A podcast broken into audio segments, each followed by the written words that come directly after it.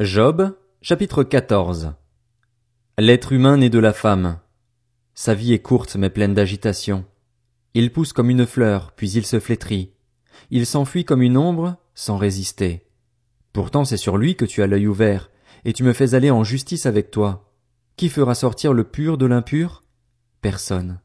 Si les jours de l'homme sont fixés, si tu as déterminé le nombre de ses mois, si tu en as marqué les limites qu'il ne peut franchir, détourne les regards de lui et accorde-lui du répit pour qu'il ait au moins la joie du salarié à la fin de sa journée. En effet, pour un arbre il y a de l'espérance. Quand on le coupe, il repousse et il produit encore des rejetons. Même si sa racine a vieilli dans la terre et que son tronc meurt dans la poussière, il reverdit à l'approche de l'eau, il développe des branches comme une jeune plante. Quant à l'homme, il meurt et il reste inerte. Quand l'être humain expire, où est-il? L'eau de la mer se retire, les fleuves arrêtent de couler et deviennent tout secs. De la même manière, l'homme se couche pour ne plus se relever. Il ne se réveillera pas tant que le ciel subsistera, il ne sortira pas de son sommeil. Si seulement tu voulais me cacher dans le séjour des morts, m'y tenir à l'abri jusqu'à ce que ta colère soit passée, tu me fixerais un délai, puis tu te souviendrais de moi. Mais si l'homme meurt, revivra-t-il?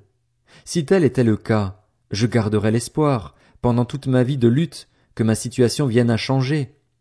Tu appellerais et moi, je te répondrais. Ton désir serait résolument tourné vers ta créature.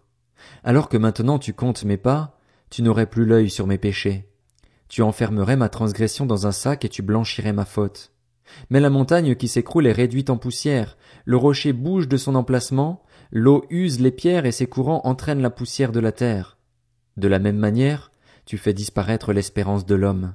Tu l'assailles sans cesse et il s'en va. Tu le défigures, puis tu le renvoies.